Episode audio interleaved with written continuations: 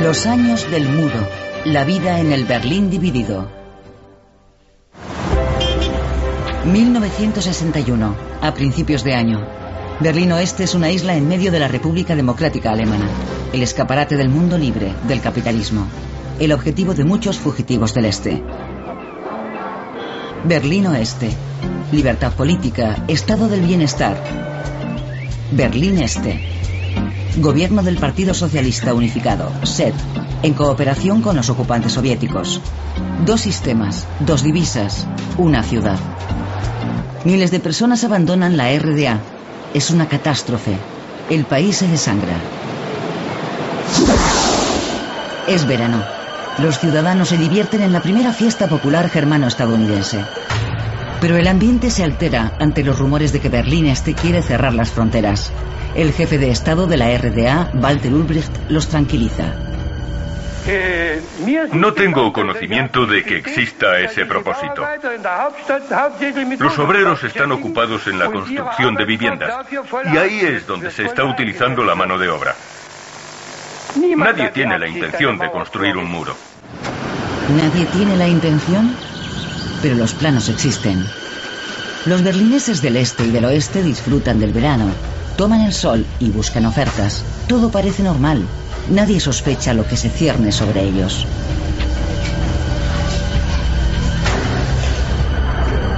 El 13 de agosto de 1961 comienza la construcción del muro. La policía de fronteras y el ejército cierran la frontera, colocan alambre de espino, levantan barricadas, hincan postes de hormigón. La separación entre el este y el oeste se consolida. Los berlineses observan perplejos desde ambos lados. Están paralizados. El alambre de espino y las barricadas dividen la ciudad y separan familias. Los berlineses empiezan a comprender lo que implica en sus vidas.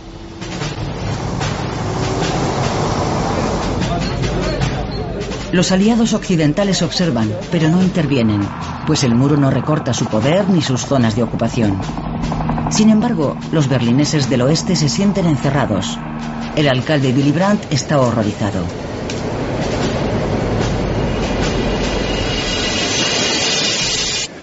Lo que se está construyendo en el centro de Berlín no es ningún tipo de frontera internacional, sino el muro de un campo de concentración. 27 de octubre. Duelo al sol en Friedrichstraße. Confrontación en el checkpoint Charlie. Los tanques estadounidenses y soviéticos se acercan a la frontera.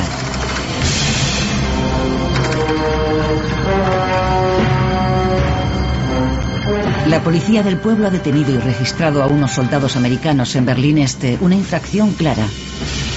Los estadounidenses y los británicos no quieren tolerarlo y la escalada militar parece posible. El mundo contiene la respiración. Tras 16 horas, todos los tanques se retiran. Ambas potencias se sienten vencedoras. 1962. Más de 20 personas han muerto ya intentando huir al oeste.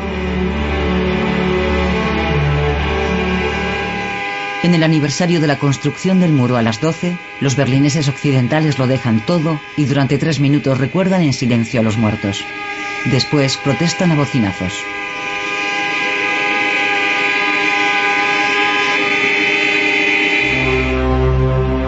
Días más tarde, el 17 de agosto, la estudiante de Berlín Oeste, Margit Hossini, celebra su cumpleaños cerca del checkpoint Charlie y contempla cómo Peter Fechter, un berlinés oriental, es abatido cuando intentaba huir. Yace gravemente herido en la franja de la muerte. Margit es testigo de su lenta agonía.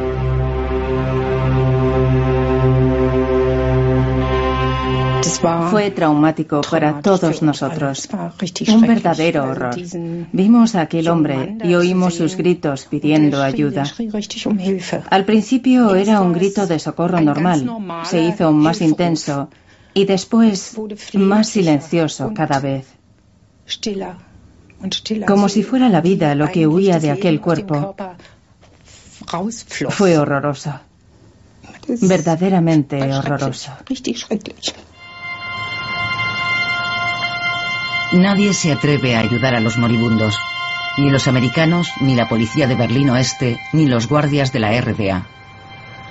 Una hora más tarde recogen el cuerpo sin vida. Las imágenes dan la vuelta al mundo y se convierten en un símbolo de la inhumana división forzosa de Berlín. Verano de 1963. Dos años después de la construcción del muro, John Fitzgerald Kennedy, mensajero de la esperanza, visita el oeste de la ciudad. Los berlineses han tenido que esperar mucho tiempo. El entusiasmo por la visita del presidente americano es enorme y el recibimiento increíble. Su recorrido por una ciudad cercada en un vehículo descubierto es un paseo triunfal. Un millón de personas lo ovacionan y entre ellas Hiram Cote, de 20 años. Lleva días esperando la visita. Era un hombre increíble, de verdad, un gran hombre y una gran persona, y vino a vernos a nosotros, a los berlineses, y nos dijo que todo el mundo estaba con nosotros. Fue una sensación apasionante. Cientos de miles de berlineses occidentales se reúnen ante el ayuntamiento de Schöneberg para escuchar el discurso. La gente espera un signo claro de la protección americana. Sus palabras liberan a los berlineses de muchos de sus miedos y se convierten en leyenda. Por eso, como hombre libre, es para mí un orgullo decir, yo soy berlinés.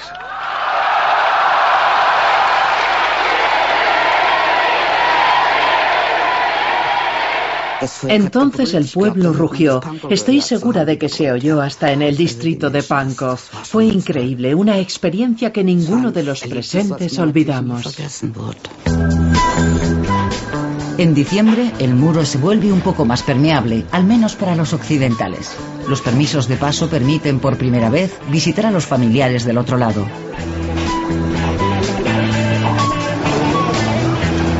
Cientos de miles de berlineses occidentales quieren cruzar y hacen cola durante horas y a pesar del frío ante la agencia emisora. El 19 de diciembre se abre por primera vez una pequeña grieta en el muro, solo durante unos días y solo para occidentales. Un reencuentro tras más de dos años, un arrebato de euforia. Berlín Este y Berlín Oeste se abrazan.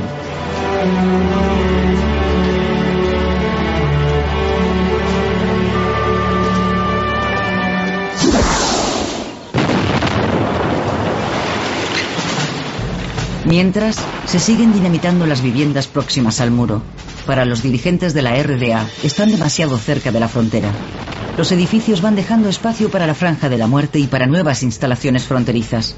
La huida a través del muro es cada vez más difícil. Octubre. Una fuga espectacular. Unos estudiantes de Berlín Oeste excavan un túnel en la Barnauer Straße para llegar a Berlín Este. El túnel mide 145 metros de largo y está a 12 metros bajo tierra.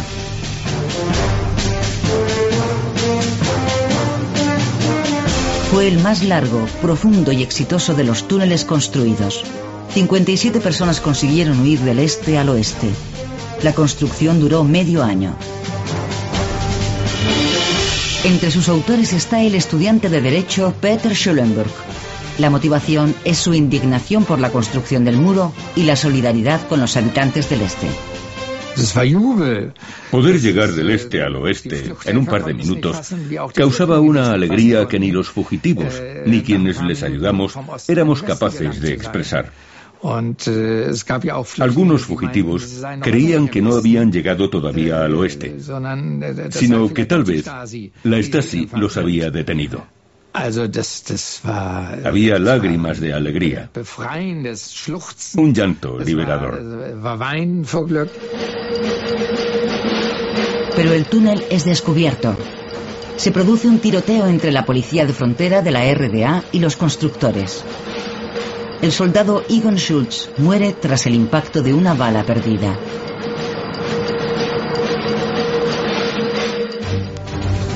En Berlín Este, el fallecido es considerado un mártir. El gobierno del SED utiliza el trágico desenlace como propaganda. El gobierno del Este oculta durante décadas que Egon Schultz había muerto por la bala perdida de un compañero. Peter Schulenburg y sus compañeros lo descubrieron en los archivos del Stasi tras la caída de la RDA.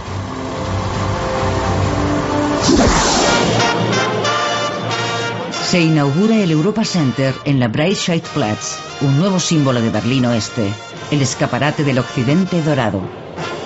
Con sus 86 metros de altura, es por entonces el edificio más alto de la ciudad. El orgullo de la sociedad de consumo, docenas de tiendas y restaurantes de sabor internacional. Y además, se ve desde el este. Pocos días más tarde, unos cazas atraviesan el cielo de Berlín. MiG soviéticos sobrevuelan la ciudad a baja altura. Muchos cristales se rompen, también en el Europa Center. El motivo de la amenaza soviética es una sesión parlamentaria celebrada en Berlín Oeste. Para la RDA es una infracción del Tratado sobre Berlín. Berlín Oeste no pertenece a la República Federal. Berlín Este bloquea entonces durante horas varios pasos fronterizos, ocasionando graves retenciones. ¿Cuánto tiempo llevan de viaje? Llevamos aquí 15 horas. Tanto tiempo que ya he perdido la cuenta. La sesión se celebra según lo previsto, a pesar de los esfuerzos por impedirla.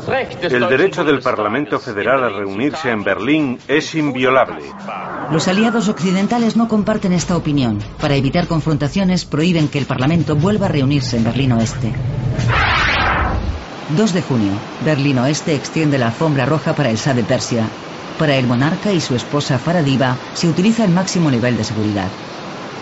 Hubo protestas estudiantiles, no solo contra la ley de emergencia y la guerra de Vietnam, sino contra todas las dictaduras, estuviesen en Grecia o en Irán. En el ayuntamiento de Schöneberg, el Shah se dispone a estampar su firma en el libro de oro de la ciudad, mientras en la calle un coro de voces lo acusa de asesino y un grupo de iraníes ataca con tablones a los manifestantes. La policía de Berlín Oeste tarda en intervenir para impedir la agresión. Por la tarde, el Shah acude a la ópera para ver la flauta mágica de Mozart. Es insultado de nuevo. La policía recibe la orden de expulsar a los manifestantes permitiendo usar la porra. Hacia las ocho y media se oye un disparo. El sargento Karl Heinz Curras ha derribado a un estudiante. El joven se llama Beno Onesorg. Los esfuerzos por salvarlo son inútiles y muere esa misma noche.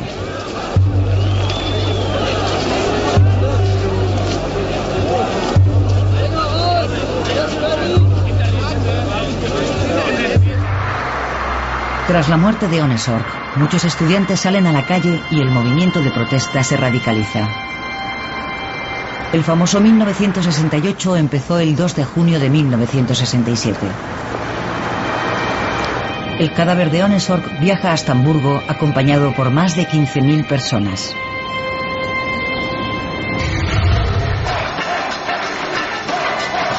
...1968... La avenida Kurfürstendamm acoge manifestaciones contra la guerra de Vietnam, la editorial Springer, la dictadura griega, los tanques en Praga, las leyes de emergencia. El 17 de febrero, durante una protesta contra la guerra de Vietnam, el centro de Berlín Oeste vuelve a ser el escenario de un enfrentamiento. Algunos berlineses mayores, marcados por el aislamiento de la ciudad y el apoyo de Kennedy, quieren impedir que esos jóvenes y sus ídolos mancillen su fidelidad a los Estados Unidos. Rudi Dutschke era el rostro más famoso de la llamada oposición extraparlamentaria. El descontento con los considerados alborotadores y pendencieros se dirige sobre todo contra él. El 11 de abril recibe un disparo que lo hiere gravemente. El agresor llevaba un artículo del periódico ultraderechista Deutsche Nationalzeitung titulado Detengamos a Dutschke o habrá una guerra civil. Por la tarde, una manifestación de unas 3.000 personas llega a la sede de la editorial Springer. Se lanzan piedras y la situación se complica cuando un grupo rompe el cordón policial e intenta alcanzar el edificio. Pretenden asaltar la redacción.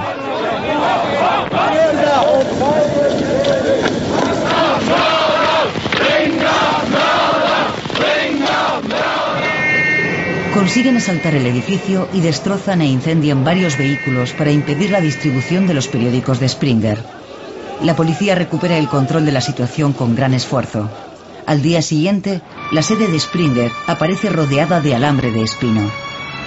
El enfrentamiento entre la sociedad de Alemania Occidental y su juventud rebelde se intensifica. 1970 nace la RAF, facción del Ejército Rojo. Horst Mahler y Ulrike Meinhof organizaron la huida del presidiario Andreas Bader. El izquierdista radical Bader, que cumple condena en Berlín Oeste, es visitado por la periodista Ulrike Meinhof, que se dispone a escribir un libro a medias con él. Su abogado Horst Mahler organiza una reunión fuera de la penitenciaría. Según los informes, los secuestradores lanzaron gas lacrimógeno por la puerta de la facultad, obligaron a los trabajadores a apartarse y liberaron a Bader utilizando armas de fuego. La liberación de Bader ha sido un éxito de la RAF. La conocida periodista de izquierdas, Ulrike Meinhof, pasa a la clandestinidad mientras el abogado Horst Mahler cambia de bando en varias ocasiones. El grupo viaja a Beirut con pasaportes falsos desde el aeropuerto de Schönefeld, en Berlín Este. Los agentes de frontera orientales se dieron cuenta de la falsificación, pero no actuaron, ayudándoles a huir. El 29 de septiembre de 1970, la RAF realiza un ataque sorpresa triple. Asaltantes enmascarados atacan a la vez tres bancos de la ciudad. La policía encontró una bolsa de papel con abrigos, chaquetas y máscaras hechas con gorros de lana. El abogado Horst Mahler fue detenido. Otros miembros de la RAF consiguieron huir. Por primera vez, el terrorismo es una amenaza internacional.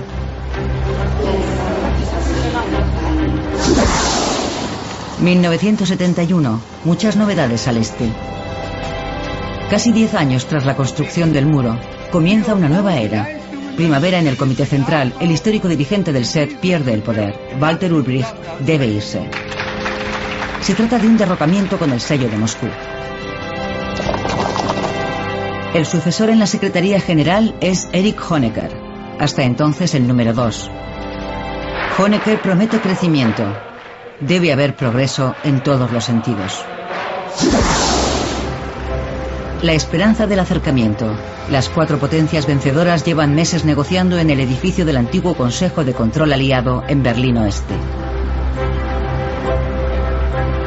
25 años después del fin de la guerra, la situación de Berlín, especialmente de Berlín Oeste, debe aclararse. El 3 de septiembre de 1971, Estados Unidos, Reino Unido, Francia y la Unión Soviética firman un acuerdo cuatripartito. Es un logro histórico. Bien está lo que bien acaba. El acuerdo cuatripartito regula el estado de la ciudad dividida, la libertad de movimiento y la relación entre Berlín Oeste y la República Federal, sus vínculos políticos y de transporte. Tras el acuerdo se firman otros convenios, como el Acuerdo sobre el Tráfico, que facilita los viajes para los berlineses occidentales, garantizando la libertad de movimiento entre Berlín Oeste y la República Federal. Nuevas libertades que incluso el famoso playboy berlinés Rolf Eden acoge con entusiasmo.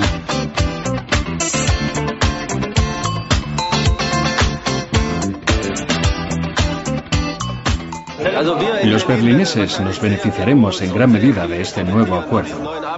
Si los ciudadanos de la República o de otros países pueden venir a Berlín sin molestias y sin tener que esperar horas en la frontera, serán muchos los que decidan hacer una escapada a nuestra ciudad. Primavera de 1972. Berlín Este experimenta las nuevas facilidades para viajar. Como gesto de buena voluntad, los berlineses occidentales pueden viajar al este de la ciudad durante la Pascua. Las cinco oficinas abiertas en Berlín Oeste reciben en tres días casi 60.000 solicitudes de viaje. Llega el 29 de marzo y los occidentales pueden volver a la otra parte de la ciudad. Reencuentros conmovedores por primera vez en seis largos años. La estación de Friedrichstrasse está abarrotada. También esperan a Gert Necht y los regalos que lleva. No se podía decir cualquier cosa por teléfono, así que decían indirectamente lo que querían que les llevase. café, chocolate y un vestido para la pequeña. Era lo que querían y se lo llevé. Para muchos era una visita a una ciudad extraña. El centro estaba casi irreconocible. 1973. Berlín Este invita a la juventud del mundo. Por segunda vez desde 1951, la ciudad organiza el Festival Mundial de la Juventud y los Estudiantes. Llegan 8 millones de visitantes. La disciplina socialista no les resulta muy atractiva. Amor libre, pelo largo, desorden y color. Por una vez, parece que todo está permitido en la capital de la RDA. Un estado de excepción que dura nueve días. Invitados de 140 países, días llenos de alegría y noches llenas de amor. La juventud libre alemana se mueve a ritmo de samba, carnaval en Berlín Este.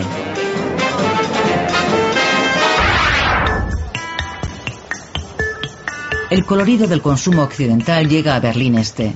Las Intershops, tiendas con productos occidentales para divisas occidentales, hasta ahora solo para turistas, abren sus puertas a los ciudadanos de la RDA.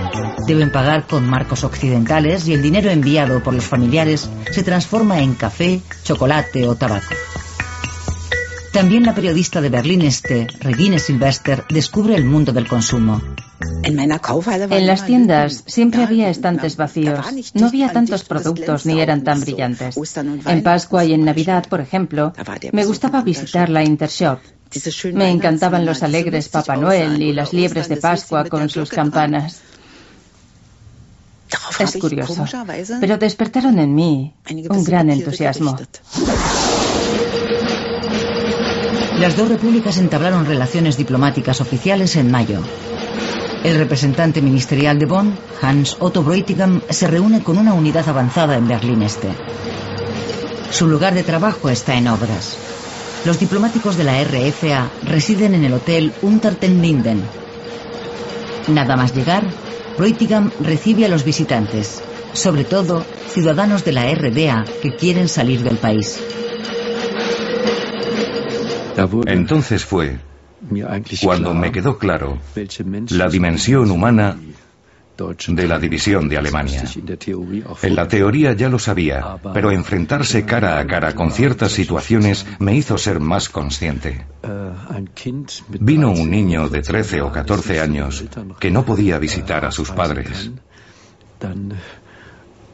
Era muy duro. Seis semanas más tarde termina la construcción de la misión permanente, llamada popularmente la Casa Blanca.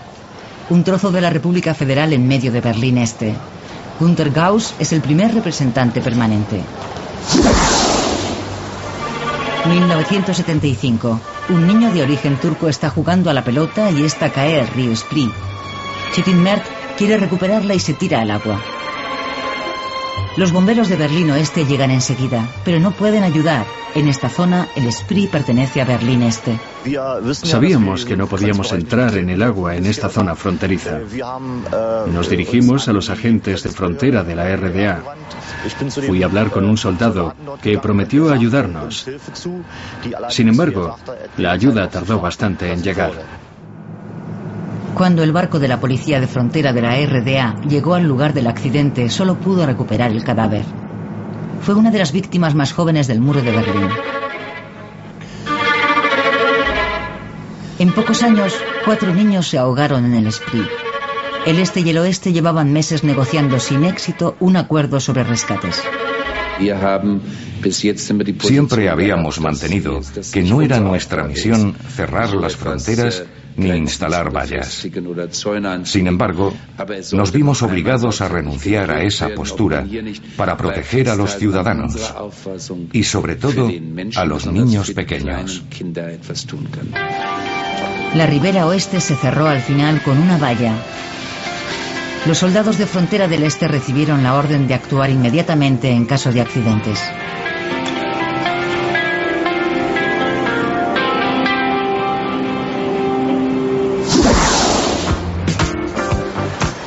En Helsinki, 35 estados firmaron el acta de la Conferencia sobre la Seguridad y la Cooperación en Europa, la RDA entre ellos. El acta regulaba la relación pacífica y la cooperación en economía y ciencia. Además, establecía derechos humanos y derecho civil. En Berlín Este fue bien acogida. Digamos que por primera vez quizá podamos viajar a alguna parte, a donde queramos. ¿Qué puedo decir? La reunificación familiar. Mis padres viven al otro lado, así que podré visitarlos. Cumbre en Helsinki. El dirigente del SED, Eric Honecker, y el canciller general Helmut Schmidt se ven por primera vez en persona. La RDA se siente valorada, reconocida internacionalmente. Es el gran triunfo de Honecker.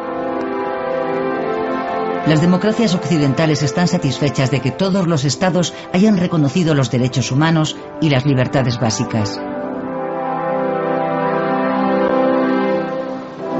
El acta de la Conferencia de Helsinki en 1975 marcó un hito en las relaciones entre el este y el oeste. Sin embargo, la normalidad entre los alemanes todavía estaba lejos. 17 de enero, primer viaje especial del Concorde entre París y Berlín, velocidad supersónica y diseño futurista. Comienza una nueva era para el transporte aéreo.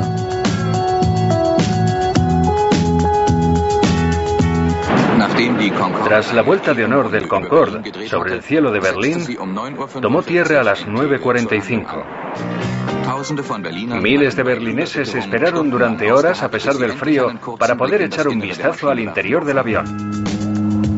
El Concorde una visita infrecuente en Tegel. Para los vuelos Europa desde Berlín Oeste, el avión supersónico es demasiado caro. El 23 de abril se inaugura el Palacio de la República. Este impresionante edificio de la antigua Plaza Schloss es la nueva joya de Berlín Este. Hay mucho que ver en el palacio, obras de arte en los vestíbulos, diferentes bares y restaurantes, boleras, discotecas e incluso una oficina de correos. El palacio debe ser un símbolo. La capital de la RDA es una ciudad de progreso y bienestar. El corresponsal de la televisión pública occidental, Lothar Lobe, manifiesta su aprobación. La construcción es de la mayor calidad. No se ha escatimado en dinero ni en material.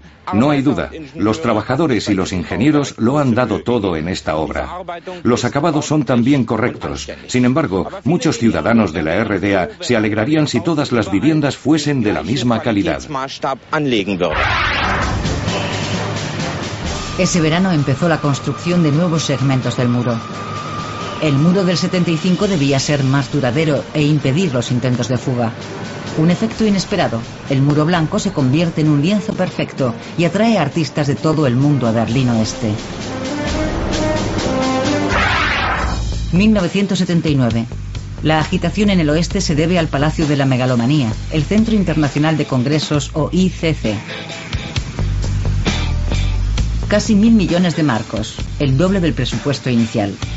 80 salones en 12.000 metros cuadrados. La respuesta del oeste al Palacio de la República. Si el este puede hacerlo, el oeste puede superarlo.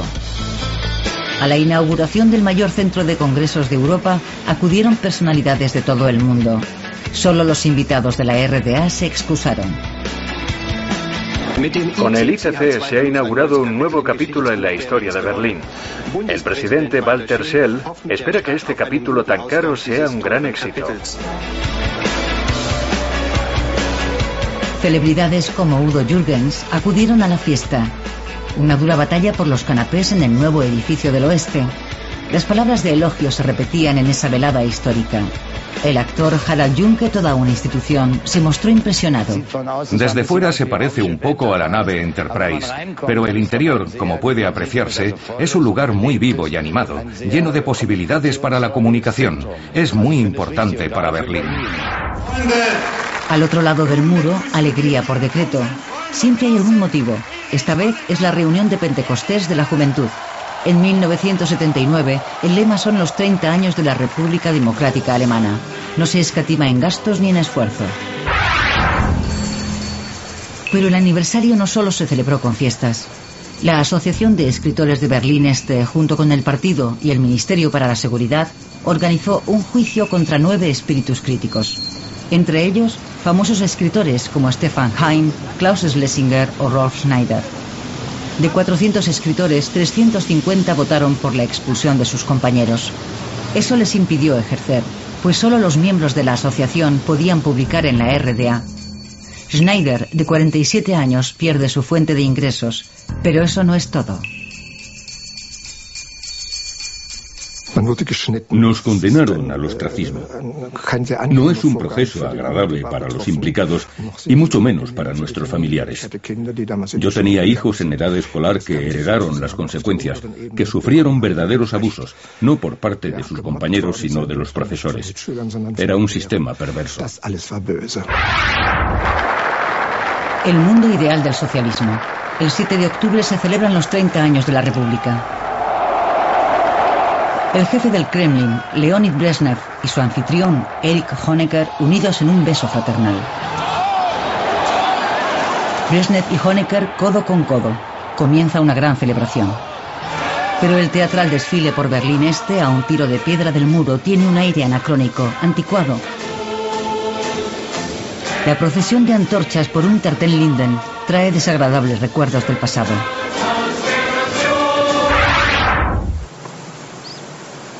Seis días más tarde se oyen disparos junto al muro.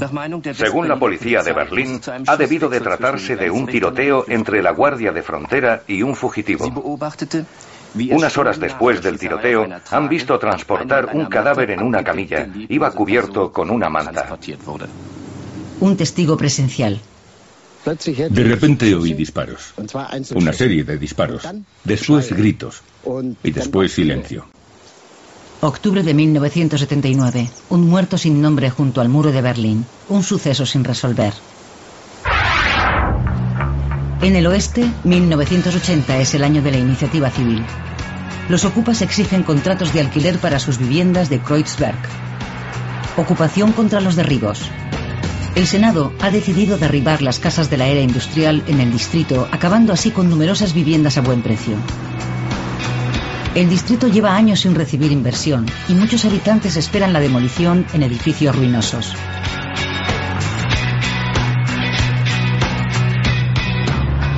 Barrios enteros desaparecerán. Los críticos hablan de destrucción. La idea de los urbanistas es construir edificios de viviendas como el nuevo centro de Kreuzberg, grandes bloques con tiendas. Los berlineses reniegan del cemento, pero los viejos barrios parecen perdidos. En los edificios condenados viven inmigrantes, artistas y residentes arraigados. El colorido de Kreuzberg a la sombra del muro.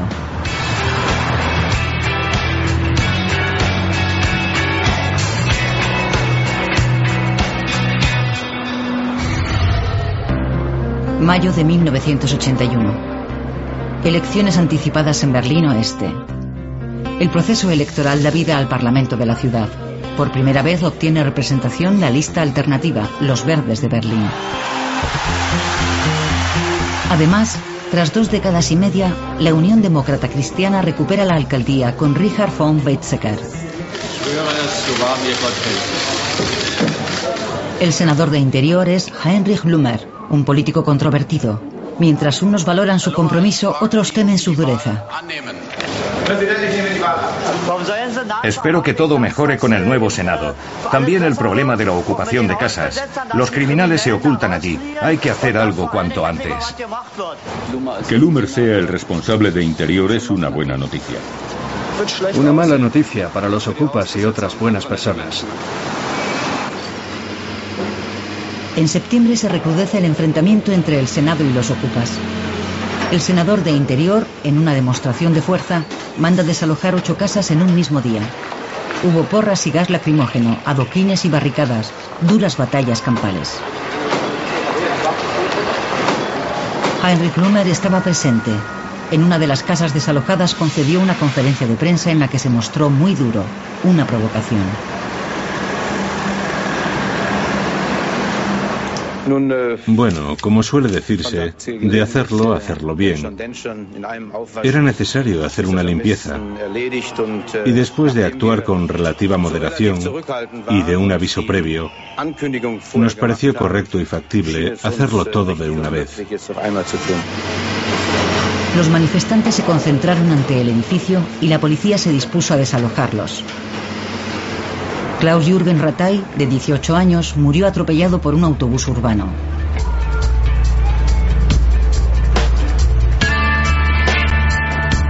La muerte del manifestante causó una gran conmoción. Lumer negó cualquier responsabilidad. Al principio de esta horrible semana de violencia, hubo lanzamientos de piedras y bolas de acero cristales rotos y mucho más. No fue la policía quien sembró la violencia, son otros los responsables. Buenas tardes. Según la prensa de Berlín Oeste, el pasado domingo se produjo una muerte en el paso fronterizo de Drewitz. El Berliner Morgenpost informa hoy de que un conductor de 45 años, originario de Asendorf, en la comarca de Diepholz, Baja Sajonia, quedó malherido durante un interrogatorio en el puesto fronterizo de la RDA. Rudolf Mutter murió de un infarto durante un interrogatorio. Su muerte fue un lastre para las relaciones entre los dos estados. Dos semanas más tarde, otra persona fallece a causa de un fallo cardíaco durante los trámites aduaneros. Los viajeros cruzan la frontera con un mal presentimiento. No me gusta cruzar. ¿Por qué? Las medidas de seguridad en la frontera son un poco duras. Uno siente alivio cuando cruza, como cuando se va la niebla. Usan técnicas de terror, pero yo lo veo normal.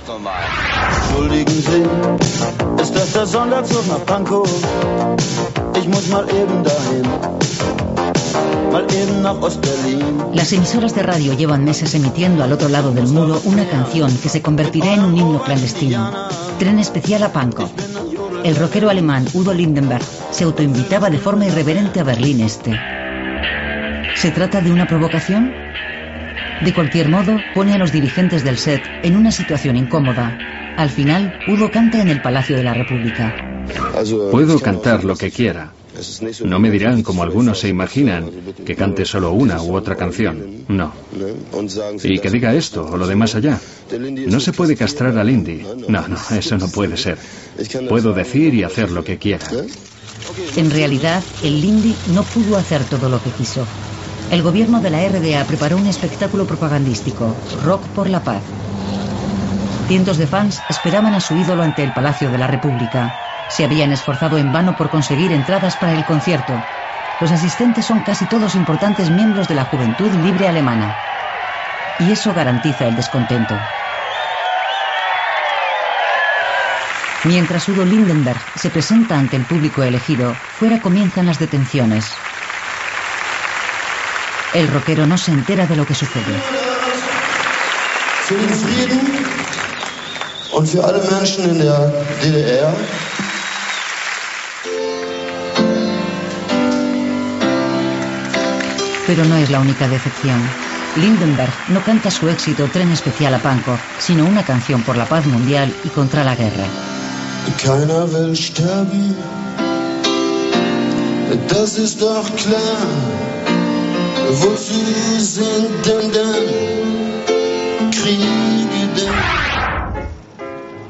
Las primeras imágenes del día, las personas hacen señas, son algunos de los más de 40 ciudadanos de la RDA que se han refugiado en la misión permanente de la República Federal en Berlín Este. Quieren forzar su salida del país, incluyendo a 13 niños. Las imágenes llegan a la RDA y provocan una reacción en cadena. Inge Albrecht, una berlinesa oriental de 20 años, tiene a sus espaldas varios intentos de fuga frustrados. Una amiga la convence para probar suerte en la misión permanente. Ella había oído en las noticias que había refugiados en la embajada, así que tomamos la decisión en solo un par de días. Son dos de las más de 50 personas que desean salir del país y se hacinan en la misión permanente. La situación es insostenible. Nadie está preparado para alojar y proteger a tantas personas.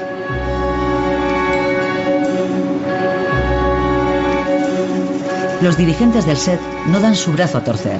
Berlín Este quiere evitar a toda costa que la solución vaya en contra de sus intereses. Hans Otto Bräutigam, responsable de la misión permanente, busca desesperado una salida. Ese fue el punto más complejo de toda mi misión. Una auténtica crisis. Una crisis que, si no se resolvía en menos de tres meses, tres meses escasos, habría afectado a las relaciones internacionales probablemente con graves contratiempos. El 26 de junio se rinde ante el gentío. Las puertas para visitantes se cierran, abandonando la política de puertas abiertas. No había otra alternativa. A finales de julio se alcanza una solución para los 55 refugiados que siguen en la misión. Tras duras negociaciones, Berlín Este les garantiza la impunidad y el viaje inminente al oeste. Pero debían salir del edificio.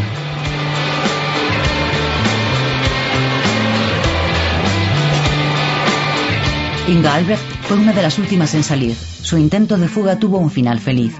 Una vez llegada al oeste, viajó en tren urbano hasta el campo de refugiados de Marienfelde. Allí me encontré con una mujer. Me dirigí a ella y le pregunté, disculpe, ¿voy bien para Marienfelde?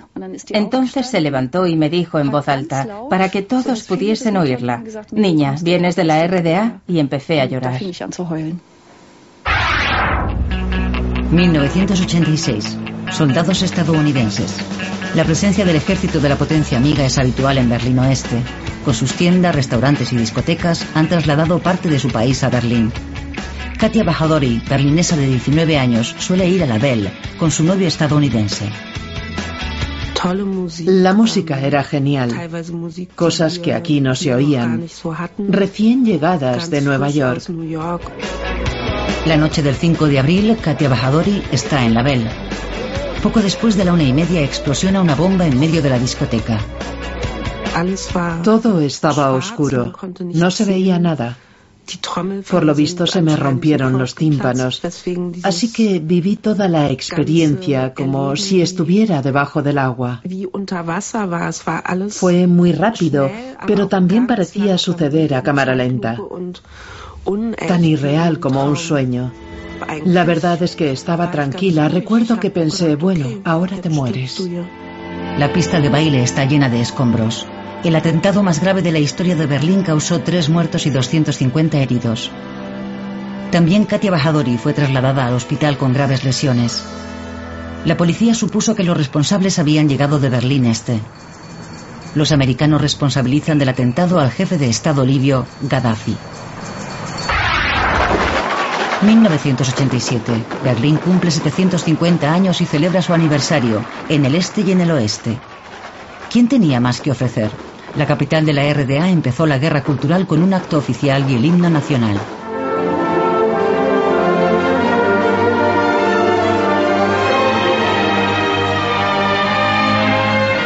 En Berlín Oeste también sonó el himno nacional, el otro. Erich Honecker, aunque estaba invitado, no asistió. El motivo, el canciller. La división de Berlín, de Alemania y de Europa, de esto estoy seguro, no perdurará en la historia. El gobierno del Este se sintió insultado por esas palabras y devolvió inmediatamente la invitación del alcalde Eberhard Diepgen. Teatro político en lugar de ambiente festivo.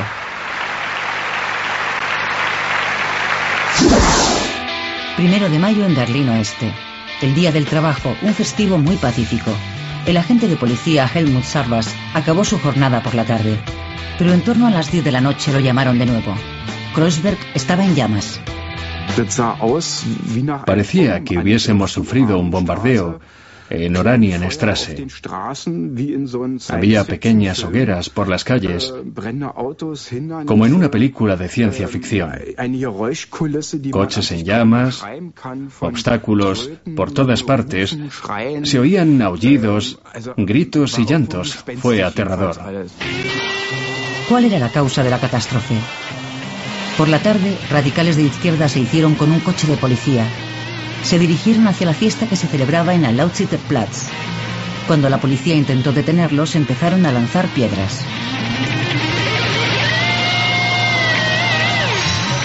La policía se defendió con gas lacrimógeno. El enfrentamiento duró hasta la madrugada. 245 policías resultaron heridos y 45 vándalos fueron detenidos. Solo entonces se pudo observar el alcance de los daños. Los bomberos, que casi no habían podido actuar durante la noche por los disturbios, seguían trabajando entre los cascotes de un supermercado saqueado e incendiado. El 12 de junio, el presidente estadounidense Ronald Reagan visitó Berlín Oeste para felicitar a la ciudad en su aniversario. Los disturbios se repitieron, disturbios antiamericanos. La policía, permanentemente en acción, llegó incluso a aislar una parte de Kreuzberg. Damas y caballeros, Su Excelencia, el presidente de los Estados Unidos de América, el señor Ronald Reagan, y su esposa, la señora Nancy Reagan. Ronald Reagan dio un discurso ante la puerta de Brandenburgo. Dos frases, dirigidas al jefe del Partido Comunista Soviético, Mikhail Gorbachev, y al mundo, quedaron grabadas en la historia. Secretario General Gorbachev, abra esta puerta. Señor Gorbachev, derribe este muro.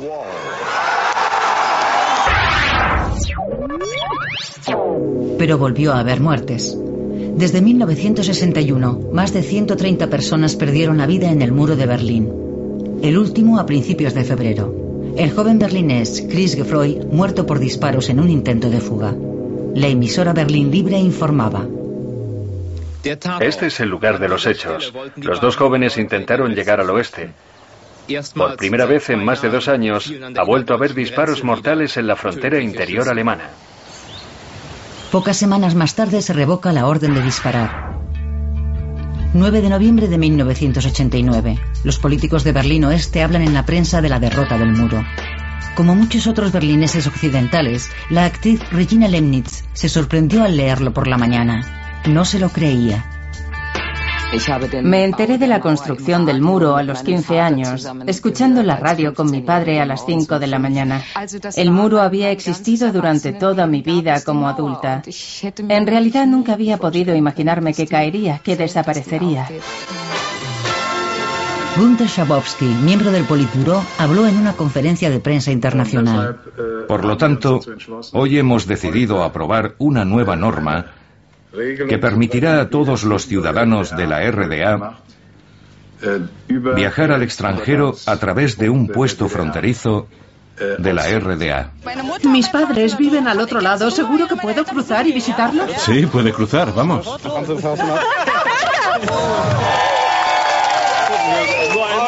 Dios mío, podemos cruzar. La locura empezó esa noche en el paso fronterizo de Bonholmer Strasse. Se levantó la barrera.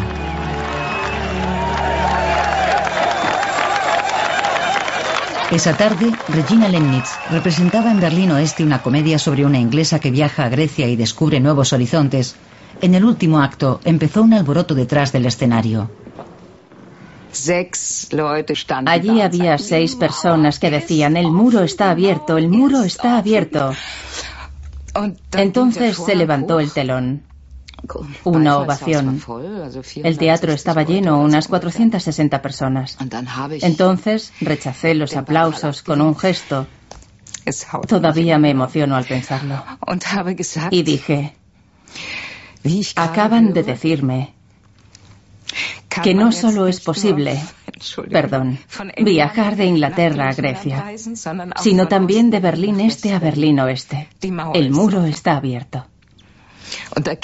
Mi frase atravesó el teatro como una exhalación. Entonces, la emoción me embargó.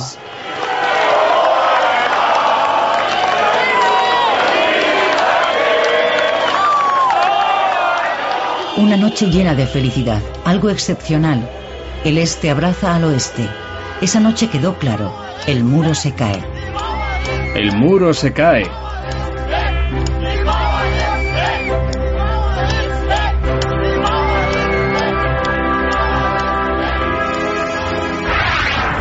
Al día siguiente, Billy Brandt visita la puerta de Brandeburgo. En 1961, como alcalde, había presenciado la división de la ciudad. Estamos muy cerca del momento en el que el muro perderá todo el sentido, si es que alguna vez ha tenido sentido. Los berlineses podrán ser de nuevo una familia.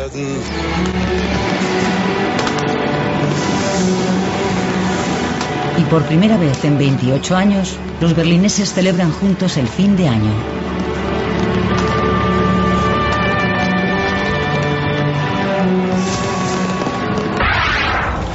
Agosto de 1990. El canciller Kohl se reúne con el ministro presidente de Messier. El proceso de unificación está en marcha. Las cuatro potencias vencedoras de la Segunda Guerra Mundial han acordado devolver la soberanía a Alemania.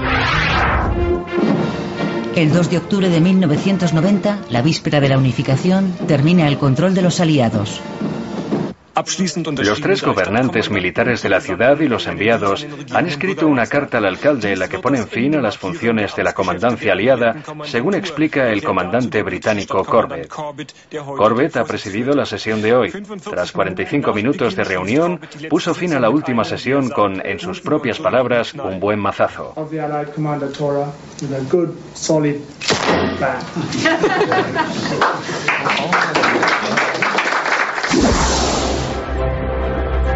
Berlín, la ciudad del muro, se convierte en la ciudad de la unidad. Una imagen histórica. A las cero horas del 3 de octubre, la República Democrática Alemana se integra en la República Federal Alemana.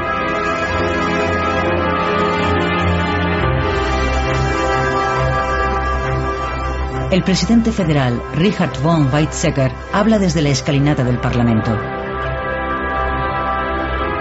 329 días tras la caída del muro, Alemania está unida. Una revolución pacífica en el corazón de Europa. Berlín vuelve a ser Berlín. El muro pertenece al pasado. Ahora hay que superar las décadas de división. Las dos partes buscan un futuro común a pesar de su pasado divergente. Berlín, una ciudad camino de convertirse en metrópoli de la Europa unida.